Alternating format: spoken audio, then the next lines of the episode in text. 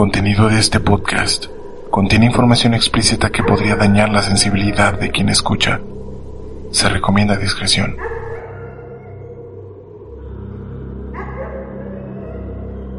Sean bienvenidos a Rigor Mortis.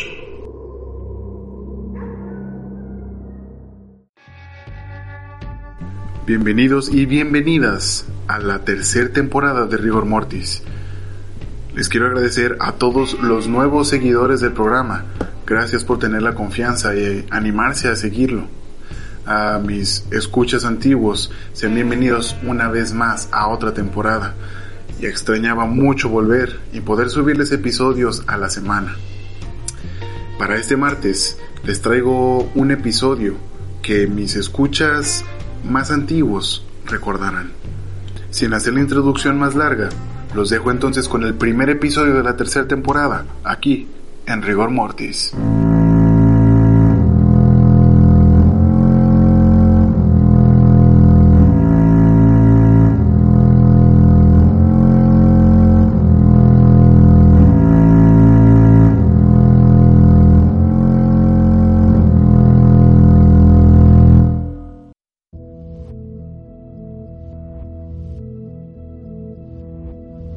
Si me siguen desde el primer episodio del programa, sabrán que en ese mismo episodio les hablé de varios sucesos relacionados con el tema. Uno de ellos tiene que ver sin querer con la oscura fama del Hotel Cecil, donde Elisa Lam murió ahogada. Este es el caso prometido desde el primer episodio, el caso de una hermosa mujer que quería cumplir su sueño a toda costa, pero las circunstancias hicieron que su vida tomara otro rumbo un rumbo misterioso, un rumbo que la terminaría de una forma horrible y muy triste. Para los antiguos seguidores del programa, lo prometido es deuda. Este es el caso del asesinato de la Dalia Negra.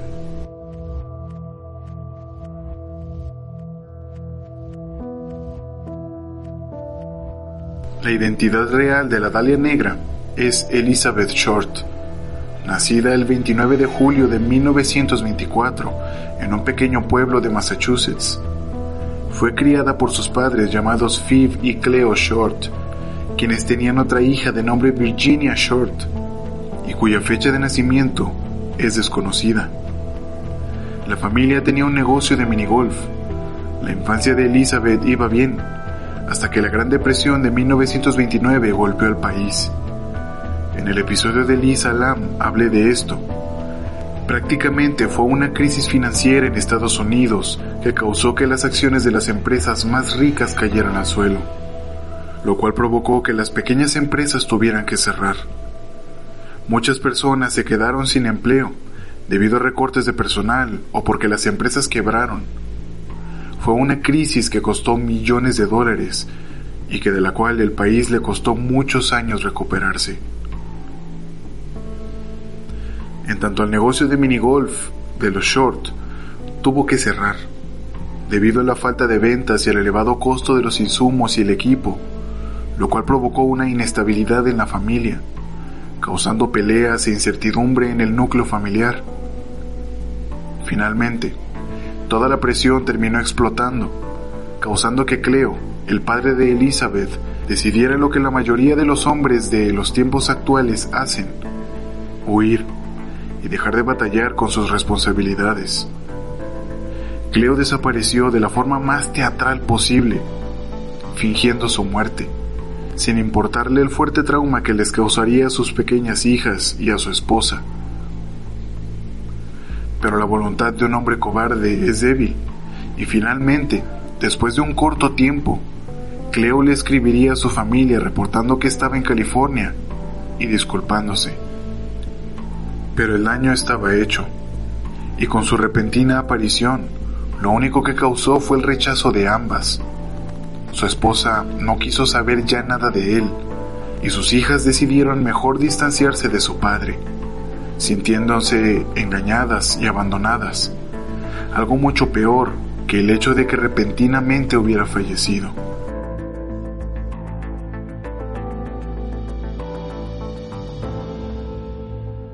La niñez y juventud de Elizabeth fueron severamente marcadas por el abandono de su padre, pero también por el asma que padecía, enfermedad que se acentuaba con los inviernos tan crudos en su pueblo. El frío era tanto y el asma empeoraba a grado de que su madre decidió hablar con unos amigos que vivían en Florida para que recibieran a Elizabeth en las temporadas invernales de Massachusetts. Sus amigos aceptaron y Elizabeth, de 16 años, comenzaría a viajar en invierno a Florida. Fue exactamente en Miami donde conseguiría su primer empleo como mesera en un restaurante, aprovechando al máximo el tiempo lejos de su casa para conseguir algo de dinero honesto. Los años pasaron y Elizabeth volvía a menudo a Florida. Poco a poco la chica se convirtió en una joven con una belleza deslumbrante. A donde quiera que fuera, causaba que las caras se voltearan a verla. Siendo consciente de esto, Elizabeth decidió echar mano de su belleza para explotarla al máximo.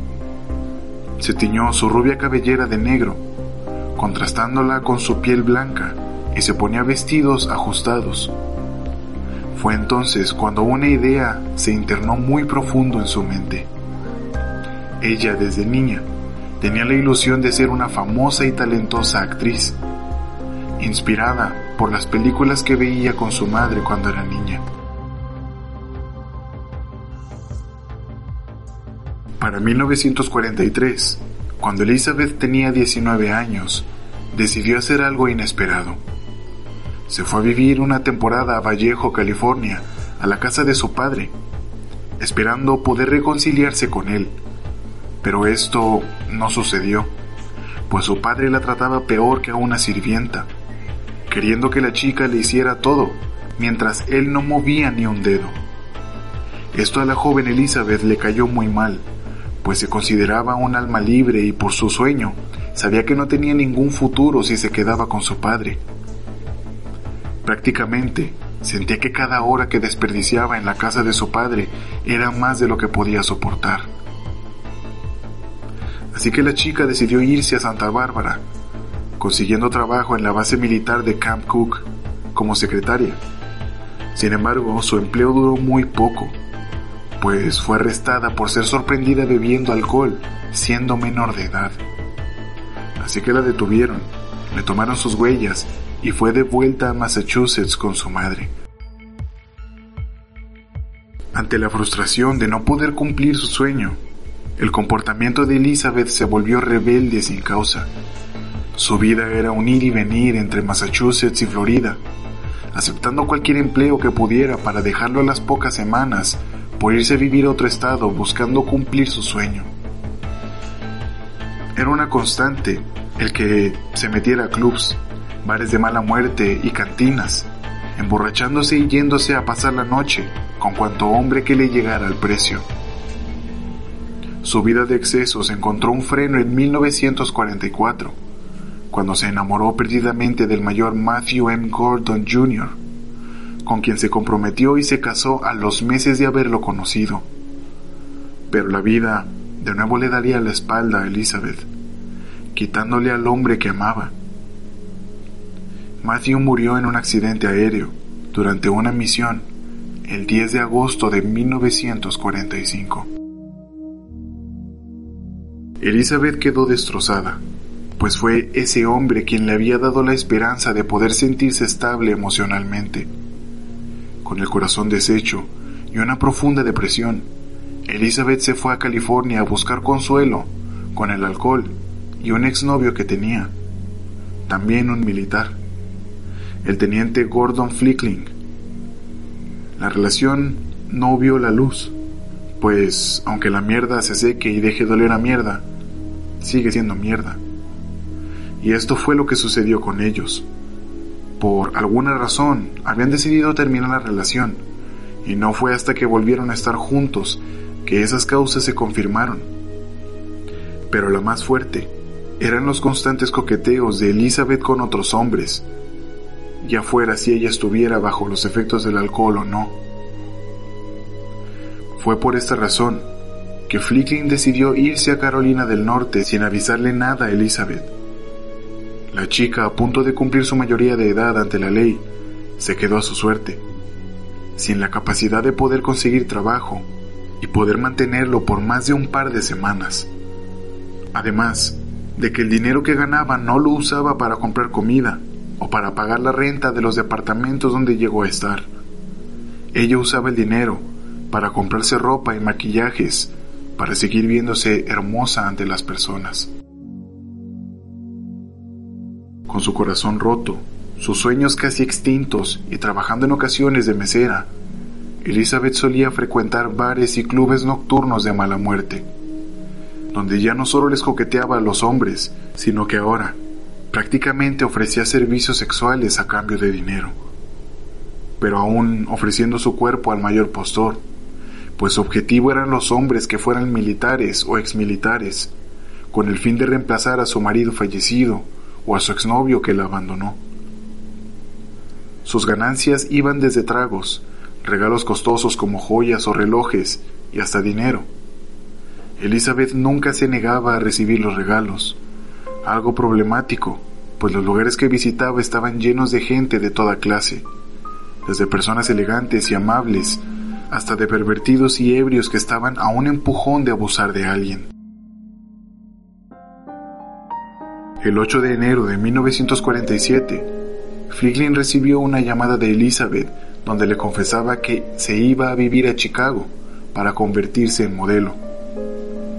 Esa noche la mujer durmió en un motel con un hombre que conoció gracias a que la recogió en una calle de San Diego.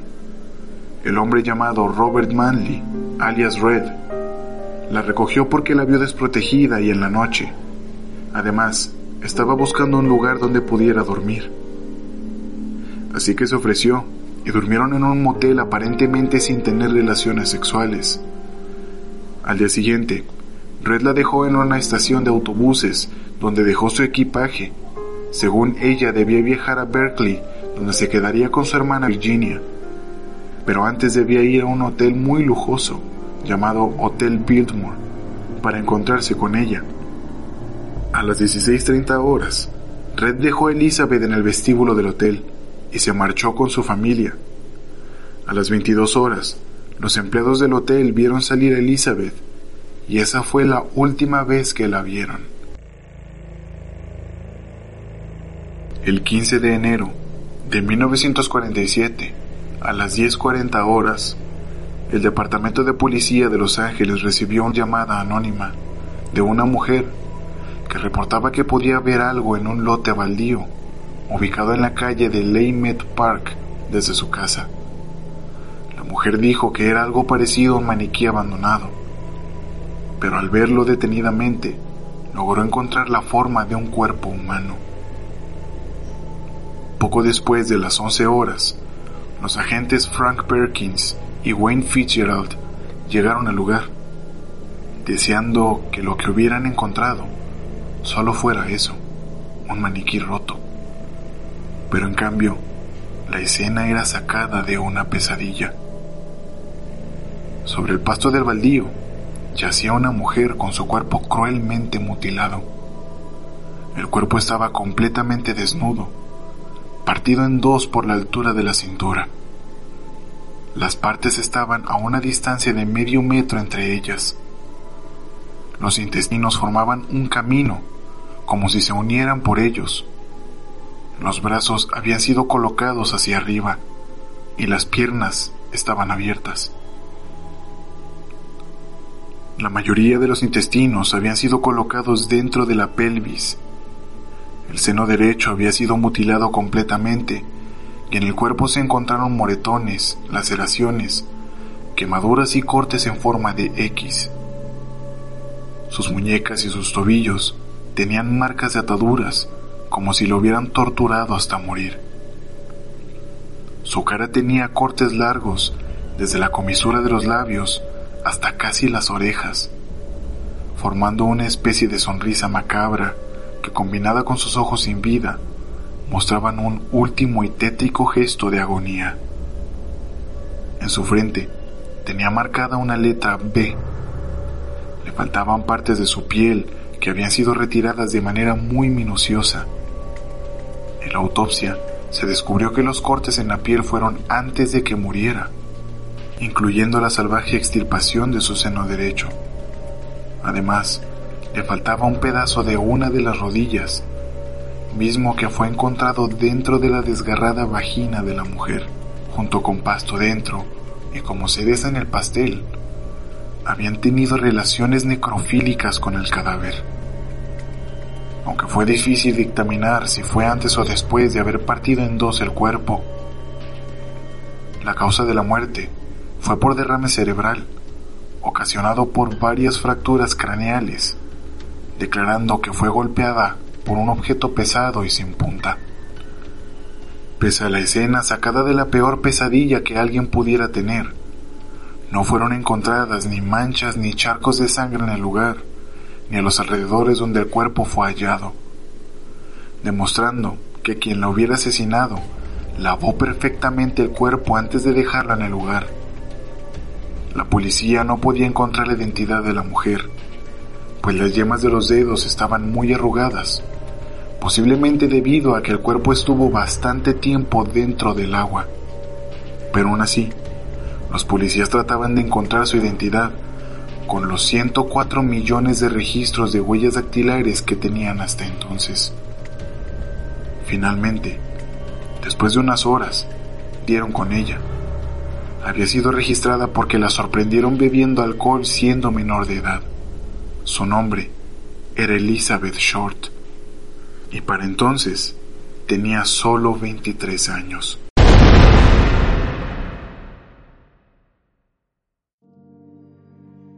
Su vida y sus sueños de convertirse en actriz repentinamente habían llegado a su fin, pero antes de morir vivió un infierno en la tierra. Alguien había torturado y asesinado a Elizabeth. Solo haría falta encontrar a la persona quien lo había hecho. La noticia del espantoso hallazgo del cuerpo de Elizabeth viajó muy rápido. Esto debido a que los reporteros estaban bastante metidos en el caso, incluso metidos con los policías, quienes temían en darles detalles de la autopsia que le practicaron al cuerpo. Además de que la escena del crimen no se precintó para alejar a curiosos, fotógrafos y reporteros. Es por esto las numerosas fotografías que hay del cadáver, mismas que por supuesto no recomiendo ver. En cuanto se descubrió la identidad del cadáver y la apariencia de la mujer antes de morir, los periodistas se juntaron como moscas a la mierda. Si para este punto te estás preguntando por qué el caso se llama el asesinato de la Dalia Negra, es porque en ese tiempo se había estrenado una película llamada La Dalia Azul. Una película que extrañamente trataba de un veterano de guerra que se involucró con gángsters para descubrir el asesino de su esposa. Tal vez por esta razón fue por la que un periodista nombró a Elizabeth como la Dalia Negra, por haber sido asesinada y por el color de los vestidos que usaba, en su mayoría negros. Siendo, tristemente, esto lo más cerca que Elizabeth estuvo de estar involucrada dentro del mundo del cine. Con el amplio alcance que la noticia alcanzó en muy poco tiempo, la gente comenzó a meterse cada vez más al caso, a grado de obstruir con la investigación policíaca. Las autoridades no podían dar con la solución al caso, no tenían forma de rastrear al asesino de la mujer, no había rastros de sangre, Nadie había visto quién dejó el cuerpo en el lugar y no contaban con la tecnología suficiente para encontrar pruebas de ADN del asesino. No porque no pudieran, sino que, aunque pudieran sacar la prueba, no tenían ningún sospechoso con el cual compararla. El Departamento de Policía de Los Ángeles se llenó de la sinfonía disonante de los teléfonos sonando todo el día. Diversas personas daban pistas falsas, sobre el supuesto paradero del asesino, aportando datos inexistentes, confesando ser el asesino o incluso conocerlo. Los recursos y el tiempo de los agentes que contestaban las llamadas eran destinados a descartar todas las pruebas y testimonios falsos de personas con altas necesidades de atención. Incluso supuestos videntes y científicos sin ningún sustento pedían uno de los ojos del cadáver de Elizabeth con el fin de poder investigar si en su retina había quedado la imagen de su asesino. Obvio, ninguno de los oficiales prestó el cuerpo de Elizabeth para estos experimentos. Días después de haber encontrado el cuerpo de Elizabeth, se encontró el bolso y los zapatos de la mujer en un contenedor de basura a varios kilómetros del lugar donde estaba su cuerpo. Pero las investigaciones forenses no podían dar a luz un culpable ni una pista pues les faltaba la tecnología que ahora se tiene para poder encontrar rastros de ADN y poder compararlos con los que aparecían en los registros policíacos. Los detectives trataron de encontrar paralelismos entre el crimen de la Dalia Negra con los que estaban ocurriendo en el país. El crimen con el cual lo compararon fue con el de los crímenes del torso, que fueron la aparición de torsos sin miembros en Cleveland entre los años de 1934 y 1938, caso que aún estaba abierto porque no encontraban al asesino. Sin embargo, descartaron la posibilidad de que ese mismo asesino pudiera trabajar en Los Ángeles, debido a que los cuerpos encontrados en Cleveland, a pesar de estar también partidos a la mitad por la cintura, a todos les habían cortado la cabeza y los brazos. Los detectives estaban a punto de tirar la toalla y almacenar el caso junto con los demás que no podían cerrar, hasta que el 24 de enero les llegó una pista de vital importancia. A las oficinas del periódico Examiner llegaron algunas de las pertenencias de Elizabeth. El sobre no tenía remitente y todos notaron que las pertenencias estaban manchadas con gasolina, solvente que se usa para borrar huellas dactilares entre las pertenencias se encontraron fotografías y una agenda con 75 nombres y con páginas faltantes. En el sobre aparecía la leyenda escrita con letras recortadas de periódico. Aquí están las pertenencias de la Dalia Negra. Después les enviaré otra carta. Las pertenencias fueron entregadas al Departamento de Policía de Los Ángeles, pero todo lo que obtuvieron fue prácticamente nada. Los detectives se encargaron de buscar uno por uno a los 75 nombres que se encontraban en la agenda, pero todo fue en vano, pues fueron hombres que la vieron ocasionalmente y en una sola ocasión. Muchas veces solo aceptaron invitarle un trago y tras rechazar la oferta de Elizabeth de tener relaciones sexuales con ella, se marcharon y nunca la volvieron a ver. A los pocos días, llegó una carta como el anónimo había prometido, la carta decía que él era el asesino y que se iba a entregar en una fecha y lugar determinados. Pero al llegar ese día, se recibió otra carta donde decía que había cambiado de opinión y que había decidido que nunca lo iban a atrapar. La investigación no avanzó. Todo fue una pérdida de tiempo, posiblemente de algún gracioso que encontró las pertenencias en la basura y quería hacerse famoso con un poco de atención. La policía sospecharía entonces de la última persona que convivió con la mujer, Robert Manley, y también de su padre, quien vivía a 5 kilómetros del lugar donde fue encontrado su cadáver. La investigación policíaca arrojó que Cleo Short tenía al menos cuatro años sin ver a su hija y además se rehusó a identificar el cuerpo. Tuvo que ir Fiv su madre, quien vivía a miles de kilómetros, para poder reconocer el cadáver cercenado de su hija. Hay que ponerse en su lugar. Imaginen ser padre o madre de una niña que procuraste cuidar toda su vida y de repente, después de años sin verla, tener que sustituir la última imagen que tenías de ella, llena de vida, lo último que te dijo, la última plática, el último adiós.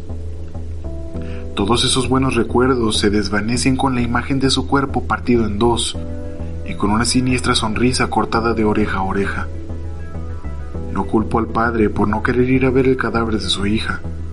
En cambio, admiro con todo el corazón el valor de su madre por ir a reconocer el cadáver de Elizabeth.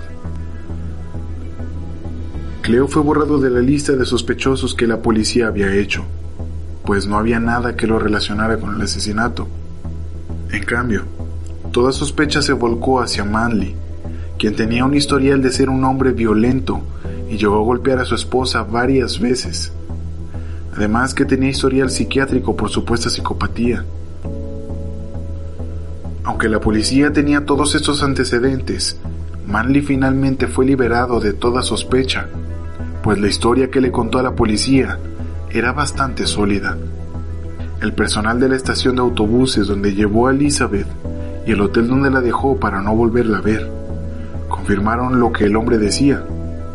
Pero lo que más tuvo peso fue que Manley pasó las dos pruebas de polígrafo que le realizaron. Además, que tiempo después superó también una prueba que le hicieron, después de administrarle pentotal sódico, también llamado el suero de la verdad. Para los que no lo conocen, es un anestésico que administrado en dosis bajas causa relajación y una inhibición en la personalidad de la persona, lo que en esos años ayudaba a que los sospechosos declararan sus crímenes. Finalmente, este método dejó de usarse porque causaba un estado de hipnotismo, donde las personas podían ser influenciadas a que declararan algo aún sin haberlo hecho. Pese a que no tenían pistas sólidas ni sospechosos a los que pudieran inculpar, la policía seguía investigando. Llegaron a conocer que Elizabeth no tenía ninguna amistad cercana, ni hombres ni mujeres, lo cual dificultaba bastante el encontrar quién lo había hecho. No tenía un lugar a donde ella fuera a trabajar por más de un mes, lo cual también hacía más difícil el tener un lugar donde comenzar. Se especuló que tal vez fuese alguna pareja que tuvo, pero su esposo había fallecido y su exnovio la había abandonado, por lo que solo quedaban los hombres con los que tuvo sexo casual. Sin embargo, no había un lugar donde iniciar, pues dado los vacíos que Elizabeth cargaba, trataba de llenarlos teniendo relaciones sexuales y fue su promiscuidad lo que la llevó a visitar diversos clubes y bares, por lo que cualquier persona, podría haber sido su asesino. Lo que a la policía le intrigaba más era el hecho de que el cuerpo estuviera tan limpio de manchas de sangre, además de haberla seccionado en dos sin romper los intestinos, el limpio corte de su seno derecho cercenado y los cortes en su cara formando una sonrisa, mismos que cortaban los tendones de la mandíbula inferior, dejándola colgando de la piel. Todos esos cortes eran de una persona que tenía el conocimiento de cómo hacerlos, por lo que sospechaban de algún cirujano o carnicero. Además, al principio no descartaron que pudiera ser una mujer, por el hecho de que el cuerpo estaba seccionado en dos, facilitando el cargarlo, porque una mujer no tendría la misma fuerza que un hombre. Pero dado que habían practicado necrofilia con el cadáver, terminó descartada la posibilidad de que fuera una mujer. La lista que al final tuvieron los detectives fue la siguiente. En primer lugar aparecía Mark Hansen. Era el propietario de un club nocturno en Los Ángeles. Conocía a Beth, quien frecuentaba mucho el lugar. Incluso la llegó a hospedar en su casa varias veces. No tenía historia criminal ni un comportamiento agresivo, aunque declaró que intentó tener relaciones sexuales con Elizabeth a la fuerza, pero ella lo rechazó y él dejó de insistir. La agenda que se encontró entre las pertenencias era de él, pero nunca la usó, así que se la dio como regalo. Fue además de las últimas personas que la vio. Entre sus amigos estaban médicos y supuestamente algunos mafiosos. No se le pudo comprobar nada que lo incriminara con el asesinato, más que pruebas circunstanciales. Sin embargo, nunca fue excluido como sospechoso. La siguiente persona fue el doctor Patrick S. O'Reilly. Era un cirujano amigo de Mark Hansen. Conoció a Elizabeth por medio de él. Era habitual encontrarlo en fiestas y orgías en las playas de Malibú. Tenía un historial muy grande de violencia sexual fue ingresado a la policía después de secuestrar y golpear a su secretaria para violarla, después de dejarla medio muerta. Aquí es donde se obtiene una prueba muy incriminatoria, pues uno de los senos de la mujer había sido extirpado, presentando una similitud muy grande con el asesinato. Sin embargo, La policía decidió liberarlo ya que no había pruebas incriminatorias que pudieran relacionarlo con el crimen, ni su historia criminal, ni la gran coincidencia de que la víctima que violó fuera encontrada sin uno de sus senos. El siguiente sospechoso fue Marvin Margolis, exmilitar, dado de baja por inestabilidad mental ocasionada por su obsesión de ser despachado al servicio de cirugía. Vivió un tiempo con Elizabeth y con dos personas más en un departamento compartido en el año de 1946. Elizabeth dormía en el sillón y los otros tres en una sola cama. El hombre daba con el perfil, pero no había ninguna prueba que lo pudiera relacionar con el asesinato. La última persona que apareció en la lista fue el doctor George Hodel. Era el médico de la familia Short tenía un largo historial de conductas sexuales inapropiadas. En el año 1949 fue acusado de abuso sexual por su propia hija de 14 años. Esto hizo que se investigara su relación con el crimen de la Dalia Negra. Una mujer declaró que vivió con él en el Hotel Biltmore y además dijo que lo vio varias veces con Elizabeth por los alrededores del hotel. Pero a pesar de tener estas pruebas y el hecho de que una testigo vio a Hodel con Elizabeth, no pudieron relacionarlo con los asesinatos. Pero, hablando de Hodel, hay una cierta aura de misticismo en el hombre que presuntamente asesinó a la Dalia Negra. Pero para tratar de adentrarnos, hay que hablar un poco de él, pues fue el principal sospechoso y el que fue absuelto hasta el final. Hotel era hijo único. En su infancia sus padres lo llevaron a hacerse una prueba de coeficiente intelectual, mismo que arrojó un puntaje de 186, bastante alto incluso para el resultado de coeficiente superior al promedio. Pero además de ser académicamente muy inteligente, era un niño prodigio, llegando a tomar clases de piano, sobresaliendo sin dificultades. Además, tocando un concierto él solo en el auditorio Shrine en Los Ángeles. Por esta hazaña, el compositor Sergei Rashmaninov viajó a la casa de los padres para poder escuchar al niño tocar. Hotel asistió a South Pasadena High School, graduándose los 15 años y entró en el prestigioso Instituto de Tecnología de California en Pasadena, pero abandonó la universidad después de un año debido a un escándalo sexual en el que estaba involucrado junto a la esposa de un profesor. Pero no solo tuvo relaciones con la mujer, sino que la había dejado embarazada y quería criar a su hijo juntos. Sin embargo, ella se negó. El romance entre Hotel y la mujer hizo que el matrimonio con el profesor se terminara pero la conducta de Hodel solo empeoró con el pasar de los años, llevándolo a no poder crear una familia estable.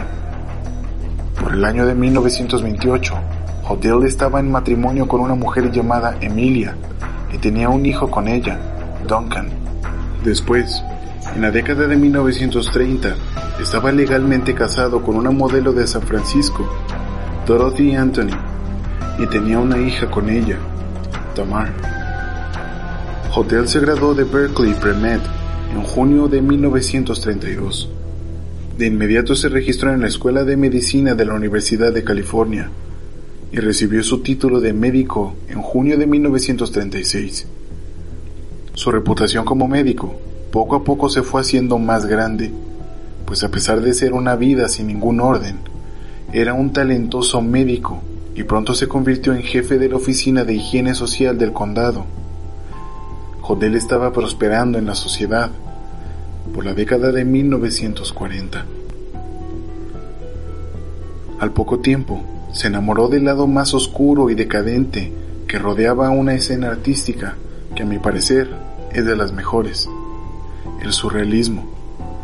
Se hizo amigo del fotógrafo Man Ray, el director de cine John Huston, mismo que había dirigido películas como Moby Dick de 1956 y había sido la voz de Gandalf el Gris en la primera película animada inspirada en las novelas de J.R.R. Tolkien, El Hobbit de 1977. Su amistad con figuras que resaltaban en el gremio artístico lo llevaron a interesarse en prácticas que en ese tiempo eran oscuras y bastante extremas, como por ejemplo el sadomasoquismo.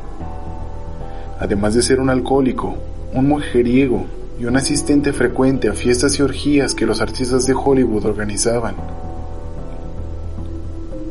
La segunda esposa legal de Hodel, con quien se casó en 1940, fue la ex esposa de John Huston, Dorothy Harvey. La llamó Dorero para evitar confusiones con su otra esposa, Dorothy Anthony, al menos dentro de su círculo, pero ella fue más conocida como Dorothy Houston Hotel. Hotel compró la casa Souden en 1945 y vivió allí desde 1945 hasta 1950. La casa era ridículamente lujosa, pareciendo un templo maya. Fue construida en 1926 por Lloyd Wright y fue registrada como un monumento histórico en Los Ángeles. Hotel era un polígamo. A fines de la década de 1940, alrededor de la época de la muerte de Elizabeth Short, Hotel vivía con Dorero y los tres hijos que tuvo con ella. Con su primera esposa legal, Dorothy Anthony, y su hija Tamar. Pero el harem que tenía en casa no fue suficiente así que era propenso a tener amantes temporales.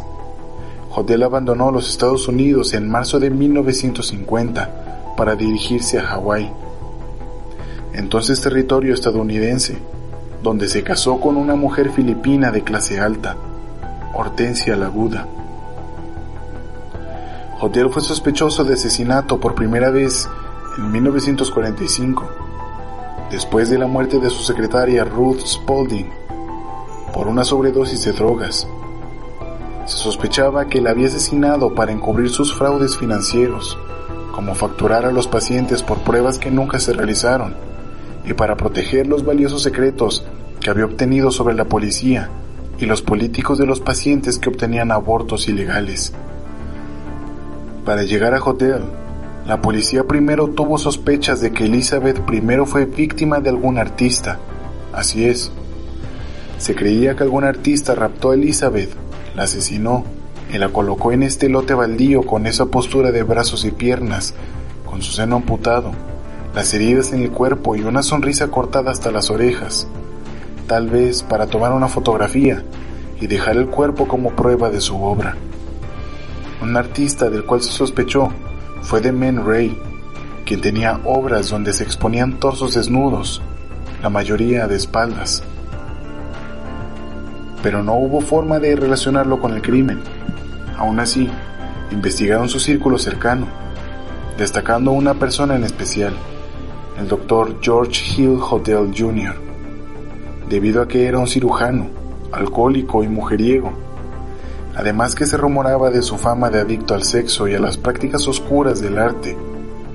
Una de esas prácticas podía llevarlo a practicar la fotografía post-mortem que se dedica a fotografiar los cadáveres de las personas como si estuvieran vivas. Pero todo eran sospechas y nadie tenía pruebas que relacionaran a Hotel con la víctima. Todo hasta que en el año de 1949, su hija de 14 años, Tamar, lo acusó de abuso sexual incestuoso y de embarazarla. A la chica después se le practicó un aborto clandestino. Hotel fue absuelto después de un juicio con mucha difusión. Además, hubo tres testigos presentes durante la violación y que también participaron en los actos sexuales. Dos testificaron en el juicio. El tercero se retractó de su testimonio anterior y se negó a presentarse. La teoría es que Hotel lo había amenazado con guardar silencio. Así que el juicio había hecho que Tamar pareciera una mentirosa que le había fabricado la acusación de abuso para llamar la atención. Hotel llamó la atención de la policía como el sospechoso principal del asesinato de Elizabeth Short, después del juicio por abuso sexual. Primero se estaba investigando a los presuntos o conocidos criminales sexuales en el área, y en ese juicio se supo que Tamar supuestamente afirmó que su padre era el asesino de Dalia título de médico de Hotel también despertó las sospechas, dada la hipótesis de que quien quiera que cortara el cuerpo de Short tenía algún cierto grado de habilidad quirúrgica. Al menos ocho testigos afirmaron tener conocimientos de primera mano de una relación de 1946 entre Short y Hodel. Los detalles completos de la investigación salieron a la luz recién en 2003, cuando se descubrió un archivo George Hotel Black Dahlia en la bóveda de la oficina del fiscal del distrito del condado de Los Ángeles. El archivo reveló que en 1950 Hotel era el principal sospechoso del asesinato de Dahlia. Su residencia privada de Hollywood fue intervenida electrónicamente por un grupo de trabajo del Departamento de Policía de Los Ángeles el 15 de febrero y el 27 de marzo de 1950. Las transcripciones de las conversaciones revelaron las referencias de Hodel a realizar abortos ilegales, dar pagos a los funcionarios encargados de hacer cumplir la ley y su posible participación en las muertes de su secretaria y de Elizabeth Short. Las cintas lo grabaron diciendo, Suponiendo que maté a la Dalia Negra, no pueden probarlo ahora. Ya no pueden hablar con mi secretaria porque está muerta. Pensaron que había algo sospechoso. De todos modos, ahora pueden haberlo descubierto. Quizás maté a mi secretaria. En octubre de 1949, el nombre de Hotel se mencionó en un informe formal, por escrito al gran jurado como uno de los cinco principales sospechosos en el asesinato de Short. Pero ninguno de los sospechosos nombrados se presentó al gran jurado para la acusación, ya que la investigación aún estaba en marcha. En abril de 1950, se habían reunido pruebas suficientes para acusar a Hotel y estaba a punto de ser arrestado por el asesinato de Short. Pero Hotel volvió a salir de Estados Unidos, obtuvo un título en psiquiatría y asesoró a los prisioneros de la prisión territorial en Hawái durante tres años. Luego, se mudó a Filipinas, donde comenzó una nueva vida, muriendo finalmente en 1999 en San Francisco, sin cargos por asesinato. Pero su hijo Steve Hodel ha escrito que cree que Hodel volvió a entrar a Estados Unidos varias veces al año, desde 1958 hasta 1988. Específicamente entre 1966 y 1969, para cometer más asesinatos y luego regresó a Filipinas.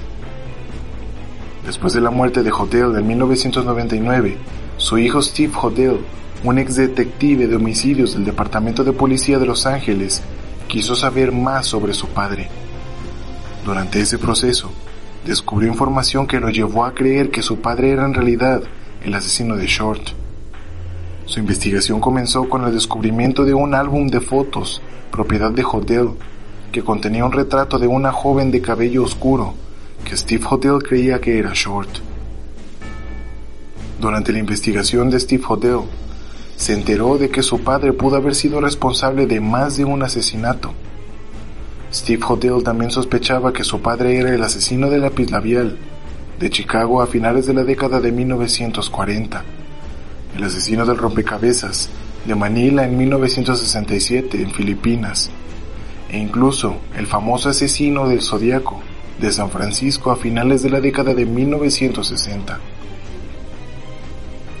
Todos estos entre otros delitos similares, pues en ningún caso se pudo saber quién era el asesino, al igual que con el caso de la Dalia Negra. Un episodio de septiembre de 2006 de la serie de televisión llamada Cold Case Files, presentado por Bill Curtis, ilustra la reacción dividida de la hipótesis de Steve Hotel, como se describe en su primer libro, Black Dahlia Avenger de 2003. El fiscal adjunto del distrito, Stephen Kay, se describió a sí mismo como muy impresionado por la investigación y las conclusiones de Steve Hodel, e incluso llegó a declarar que el caso había sido resuelto. Otros han señalado que Kay, quien desde entonces se encuentra jubilado, llegó a esta conclusión al tratar las numerosas afirmaciones controvertidas de Steve Hodel como un hecho establecido. El detective activo Brian Carr entonces a cargo del caso Black Dahlia, afirmaba que aún estaba abierto. La opinión de Carr era que la teoría de Hodel se basa en algunos hechos intrigantes vinculados entre sí, por suposiciones sin ningún fundamento. Los familiares de Short tampoco estuvieron de acuerdo con que las fotos del álbum de Hotel fueran de ella. Carr aseguró que, si alguna vez llevaba un caso tan débil como el de Steve Hodel a un fiscal, se reirían de él en la oficina.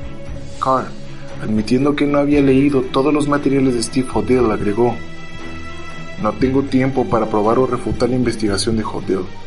Estoy demasiado ocupado trabajando en casos activos. Desde entonces, Steve Hodel ha producido dos libros adicionales sobre el caso de la Dalia Negra y varios libros sobre el asesino del Zodiaco y otros casos, intentando relacionarlos con su padre sin éxito alguno. El fiscal adjunto Steve Kay revisó el caso y proporcionó una opinión legal de que el caso se resolvió.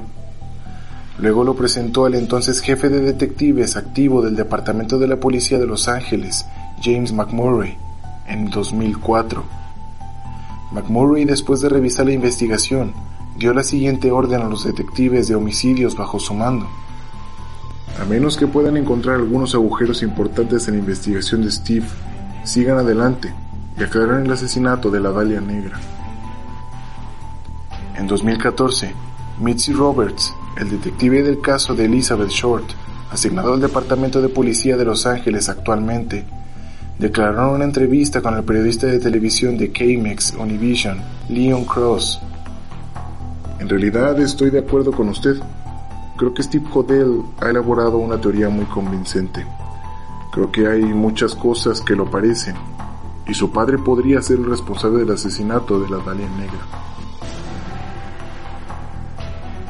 Aún con tantas especulaciones, lo que ocurrió no se pudo cambiar a tiempo ni se pudo comprobar que George Hodel asesinó a Elizabeth Short, por lo que el caso no se pudo cerrar, a pesar de que su hijo Steve Hodel trató por todos los medios de incriminar a su padre, ya sea porque en realidad sabía algo, o por el rencor que le guardó, porque el hombre fue un completo fraude como padre, como esposo y como hombre. El caso sin resolver de Elizabeth Short ha pasado a la historia como uno que logra llenar de misterio a la gente que escucha hablar de él. A lo largo de los años se han ido formando diversas teorías que involucran a diversas personas. Tales teorías han especulado que la mafia tuvo que ver por problemas que Elizabeth Short tuvo con ellos, o hasta involucrar al director de cine Orson Welles. Obviamente, las teorías son completamente descabelladas y no tienen ninguna traza pero este caso siempre pasará a ser un asesinato sin un culpable, lleno de misterios y con un triste final, con los sueños y la vida de una mujer pisoteados. A lo largo de los años, varios artistas que fueron influenciados por este cruel asesinato lograron hacer programas famosos, pero el más destacado, a mi parecer, fue el caso de un grupo de músicos en Michigan que en 2001 fundarían la banda de death metal melódico llamada The Black Dahlia Murder. Si les gusta este género, recomiendo mucho que vayan a escuchar la banda. Elizabeth Short fue siempre una soñadora, una mujer que desde pequeña quería sentirse amada. Ese era el constante sentimiento que buscaba. Fue abandonada por los hombres que más amó en su vida, su padre quien fingió su muerte y su esposo quien falleció en el cumplimiento del deber. Su ilusión de convertirse en actriz era motivada por ese sentimiento precisamente, sentirse amada, no solo por su madre, quien hizo de todo por sus hijas, sino sentirse amada por todo el mundo. Quizás quería que alguna chica como ella, sin el amor de su padre, la viera actuar en películas románticas y pudiera sentirse un poco reconfortada por su fabulosa actuación pero todo se quedó a medio camino. Su sueño nunca se cumplió, y lo más cerca que estuvo del cine fue gracias a una película la cual quedó opacada por el brutal asesinato de una mujer inocente, llena de sueños y vacíos emocionales. ¿Tú qué opinas? De todos los sospechosos que se expusieron, claramente Hotel fue que cumplía más con el perfil del asesino. De igual manera, tú tienes la última opinión. Si el episodio te gustó, me ayudas mucho compartiéndolo con tus conocidos. Por favor, sígueme en redes sociales, donde publico las imágenes de archivo de los episodios. Los enlaces los vas a encontrar en la descripción de cada episodio. Estoy muy contento de volver. En este primer episodio les entregué un caso que yo había prometido desde el primer episodio del podcast. No se aparten de aquí, pues vienen casos aún más interesantes. Gracias por prestarme su tiempo y sus oídos. Yo soy Eduardo Miranda. Esto fue Rigor Mortis y ustedes son asombrosos. Hasta la semana que viene. En el próximo episodio de Rigor Mortis. Ya nos aventuramos a tratar de descubrir quién fue el asesino de la Dalia Negra. Sin éxito tal vez, porque ni siquiera las autoridades han descubierto quién fue quien la mató. En cambio, en el episodio siguiente es claro saber quién mató a quién. Justo cuando el hambre se junta con las ganas de comer. No les puedo dar más pistas que esta. Si quieres saberlo, no te puedes perder el próximo episodio. Estreno el próximo martes.